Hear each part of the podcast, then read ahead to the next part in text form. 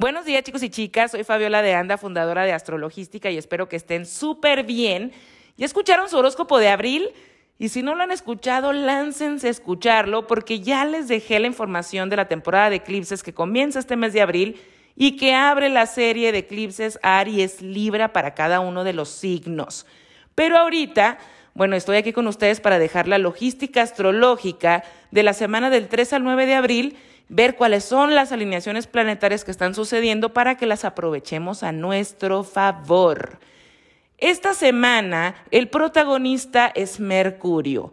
El 3 de abril Mercurio entra en Tauro y es importante saber que Mercurio en Tauro va a retrogradar del 21 de abril hasta el 14 de mayo, pero va a estar en sombra desde el 7 de abril. ¿Eso qué significa? Que todo lo que se platique, se converse, se quiera acordar, después del 7 de abril no va a tener un cierre, no va a haber un clímax, no vamos a tener claridad hasta principios de junio, que Mercurio ya salga de sombra. También es importante ver en este ciclo que Mercurio se va a unir al Sol el 5 de mayo y ahí vamos a tener información importante sobre este Mercurio retrógrado en, en el área Tauro de nuestra carta, pero que aún así se van a seguir haciendo ajustes y todo lo real va a ser hasta principios de junio. Mercurio en Tauro, ¿qué quiere? Quiere tener conversaciones y acuerdos sobre dinero, sobre amor propio, sobre poner límites, sobre mi merecimiento, mis no negociables, que me da paz, que me da tranquilidad, que me da estabilidad. Ahora, Tauro es el signo de lento pero seguro. Entonces Mercurio ahí, retrogradando, bueno, pues puede que nos esté invitando, ¿verdad? A tener paciencia. Lo que no logramos cerrar y acordar antes del 7 de abril, vamos a tener que fluir con eso y estar con mucha paz y tranquilidad para poder lidiar con los retrasos que nos van a traer en el área Tauro de nuestra carta y esas revisiones que se van a tener que dar. ¿Qué es lo que hace este chiquitín entrando en Tauro? El 3 de abril que entra, se cuadra a Plutón en Acuario. Tensión entre estos dos planetas. Y esto es una alineación nueva, nuevecita de paquete. Quiere decir que la información que recibamos los primeros días de la semana nos van a invitar a una transformación. Plutón en Acuario ya empieza a tener conexiones, ya empieza a despertar. Nosotros a partir del 25 de marzo, que entró en nuestra zona acuario, empezamos a ver de qué va este planeta ahí, qué trabajo va a hacer y que lo va a hacer ahorita hasta el 11 de junio, que se regrese a Capricornio, pero en esta semana va a haber algo que nos diga, mira, es por aquí. Y este Plutón en Acuario, cuando regrese en enero del 2024, va a continuar con toda esa transformación que empieza desde ahorita, que, que empezó realmente desde el 25 de marzo.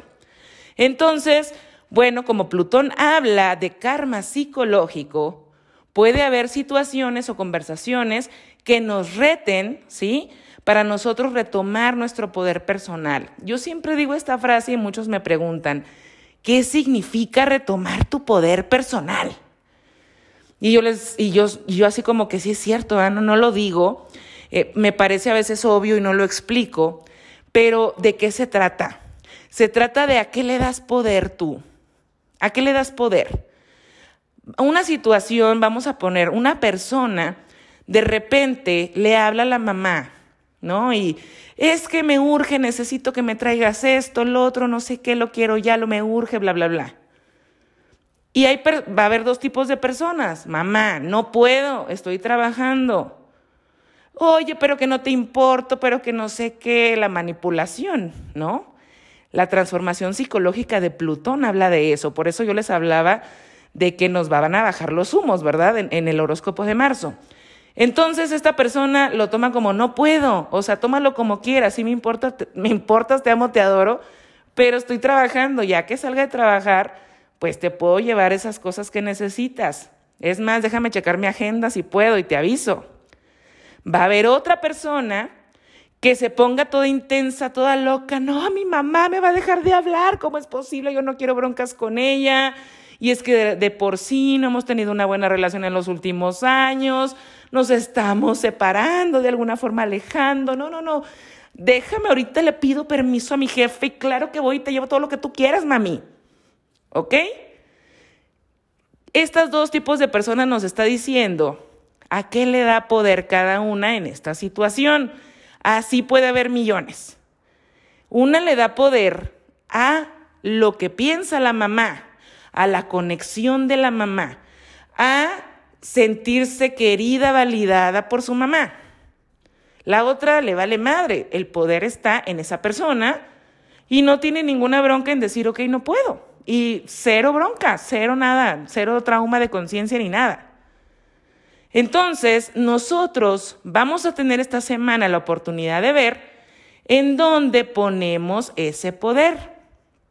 ¿Qué onda? Nos vamos a dar cuenta que si estamos dando un poder a algo externo, porque el poder se retoma, porque el poder está en nosotros.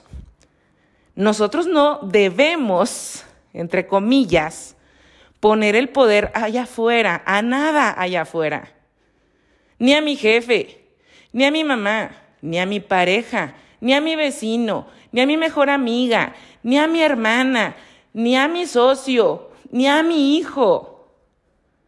Porque si no, estoy repartiendo mi poder, anda ya afuera repartido, anda roto, no está todo junto dentro de mí. ¿A qué se refiere eso? Que entonces si yo estoy dejando el poder allá afuera, pues todo, ¿verdad? Todo va a tener un, control o va a querer ejercer un control sobre mí. Entonces cualquier situación que pasa, me desbalancea, me desequilibra, me pongo ansiosa, me pongo ansioso, me estreso. Y lo que yo recibo de muchas personas es, pero es que es muy importante para mí, ¿cómo no me va a importar mi relación con mi mamá? O con mi papá, o perder mi trabajo, o que mi hijo o mi hija no estén bien conmigo. Entiendo que para todos nosotros las relaciones son muy importantes, pero primero debe de ser nuestra relación con nosotros mismos. Y ese poder, cuando nosotros lo retomamos y lo agarramos y lo empezamos a unificar, ¿sí? Y lo empezamos a decir, a ver, tú vente para acá, tú vente para acá, te lo quito ese poder, es para mí, ah, te enojaste, qué mala onda, yo no hice nada malo, yo te lo dije bien, yo siempre he estado contigo, mi conciencia está tranquila. Yo sé que si me corren, pero es porque me están maltratando, yo voy a conseguir otro trabajo porque soy una persona capaz yo quiero manejar mis relaciones de otra manera y que no sea de manipulación y de trauma y yo seguir justificando, ¿verdad? Que esa relación por eso así es, porque a mí me importa tantísimo y ni modo que no me importe porque no manches, o sea, yo soy una persona súper empática y buena. Y, y, no hay que caer en esa parte de ser empático y bueno ah, para ser mensos o para hacernos mensos. Aquí se trata, y claro, chicos, o sea, de todo todos vamos a tener algo que valoramos más, ¿no? Que otras personas. Uno puede ser que lo desestabilice en la parte laboral, otro la parte familiar, otro la parte de pareja. Y para eso nos sirve también la carta astral, ojo, para darnos cuenta en dónde estamos dándole también cierta, cierta ponderación a las cosas, cuáles son nuestras tendencias, cuáles son nuestros aprendizajes más fuertes, de dónde vienen esos maestros. Entonces, de eso se trata esta semana. Va a haber una conversación, como les digo, información, y nos va a mostrar si nosotros estamos dándole poder a esa persona o a esa situación de más para podérsela quitar. Porque fíjense bien, ahorita Mercurio está haciendo esta cuadratura, pero cuando el Sol entre en Tauro, también la va a hacer. Y ahí va a ser la prueba en donde nos vamos a presentar, porque ahorita solamente es la conversación y empieza esa invitación a la transformación. Cuando sea el Sol que se cuadre a Plutón, bueno, pues ahí sí es como ya, cámbiale. Cámbiale ese, esa historia que te estás contando. Y dejar de justificar por qué me pongo así, por qué estoy repartiendo el poder allá afuera. El poder, cuando nosotros, ahora sí que como las, las bolas del poder, o yo no sé, esas películas que luego salen las esferas, eh, las tenemos todas dentro de nosotros, vamos a poder saber manejar la situación y vamos a poder llevar eso que realmente queremos de nuestra parte, pero entender que la otra parte no la podemos controlar, que hay que aceptar también lo que el otro necesite trabajar, necesite aceptar, necesite superar, necesite sanar o necesite simplemente evolucionar. Porque yo te pregunto, eh, si tú ves, y yo les cuento porque eso a mí me pasó con mi mamá, si yo veía que hiciera lo que hiciera, me saliera del trabajo, le escuchara, eh, me fuera a dormir con ella y dejaba a mi esposo, ¿no? Allá en, en la casa solo, o a mi hijo, porque no, primero es mi mamá, pobrecita, se quedó viuda, nunca ha trabajado, ay, no, no, no, vivió una infancia horrible. Pero yo realmente la estaba justificando porque yo estaba queriendo una validación externa de mi mamá, porque yo no me aceptaba. En el momento en que yo le quito esa esferita y le digo, venga, chepa acá. A ver, mami, yo te amo, te adoro, sí, claro que yo estoy aquí para ti, pero pues yo también tengo mi vida, estoy casada, soy mamá, tengo mi trabajo, tengo esto, tengo el otro, ¿no? Y hay que, hay que poner límites sanamente, con amor. Y eso hizo que, bueno, mi mamá me quisiera dejar de hablar, me maltrató. Sí se siente horrible pero porque te das, pero no se siente horrible porque necesites ya esa validación, sino porque estás viendo que la otra persona, híjole, pues tiene un trabajo interno que todavía le falta mucho en esa parte y que no sabes, ¿no? En ese momento yo dije, pues no sé cómo ahora va a ser nuestra relación porque yo ya no voy a cambiar por esa validación, yo ya no la necesito. Y si esto tiene que tronar, pues si eso habla de mi amor propio y de tener ese poder en mí, y de darme lo que yo eh, me hace sentir en paz, con mi conciencia tranquila, porque yo estoy poniendo ahí de mi parte, pero si la otra persona no es recíproca, chicos, pues entonces no se puede hacer nada y no se puede forzar a nada. Y yo sé que hay tabús, ¿no? En esta parte de, pero es tu madre. Bueno, pues sí, ni modo.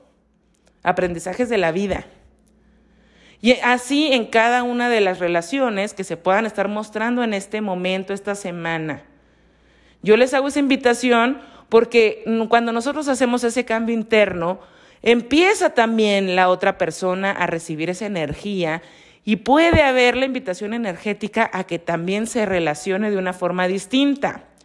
Gracias a Dios conmigo fue de que todo se dio en una forma positiva, y así como que mi mamá dijo, ay, a mí ya se me acabó el 20, ¿no? De, de la viuda, pobrecita, resuélveme la vida. Y ya aprendió también ella a relacionarse de una forma positiva y sana conmigo. Pero sin que yo le hiciera el drama, sin que yo llorara, sin que yo te grito y entonces al portazo. Eso no es poder personal. Entonces, de eso se trata esta semana, a inicios de la semana. Fíjense bien, cuando también Mercurio entra en Tauro, crea un sextil a Saturno en Pisces. Bien importante porque este Saturno, acuérdense que nos está invitando a sanar. Entonces, esta transformación está apoyada por una sanación y un trabajo emocional que nosotros venimos a hacer con este Saturno ahí del 2023 al 2026. Mercurio en Tauro también va a tener un sextil, perdón, un trino a Marte en cáncer esta semana.